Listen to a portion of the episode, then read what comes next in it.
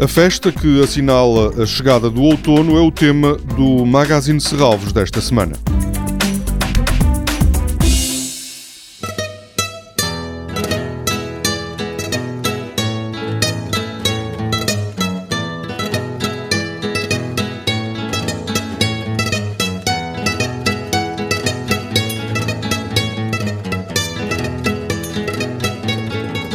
Durante dois dias, no sábado e domingo, o Parque de Serralves vai estar de portas abertas, as entradas são gratuitas, para a festa do outono.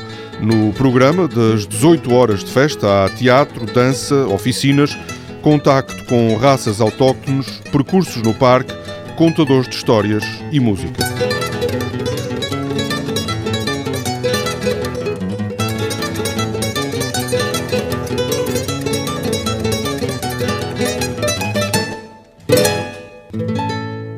Os Royal Bermuda de André Parafina e Diogo Esparteiro apresentam-se como autores de música cantada por duas guitarras.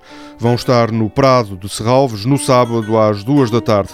No mesmo local, no domingo, ao final da manhã, vai estar um espanhol com uma guitarra portuguesa.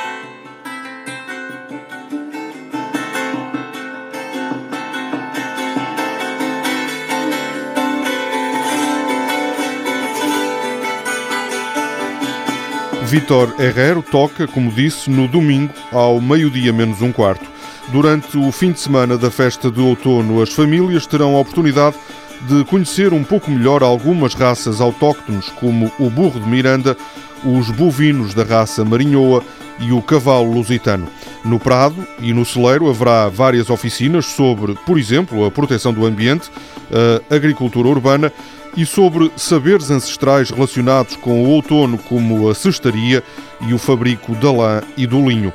Com o apoio de investigadores do Centro de Pesquisa em Biodiversidade e Recursos Genéticos, estão programados percursos no Parque de Serralves. Os participantes são desafiados a procurarem répteis, insetos e anfíbios de Serralves. A Companhia de Dança de Matosinhos leva à festa uma bailarina espetacular. Numa parceria com a Câmara da Guarda, a Calafrio, Associação Cultural, regressa à questão do ovo e da galinha no espetáculo Contos e Trovões, Rezas e Galináceos. Se quiser despedir-se da festa do outono com música, pode ouvir Cante Alentejano no domingo à tarde, no Prado, ou a partir das 6 horas, Sons da Guiné-Bissau com os Jumbai Jazz.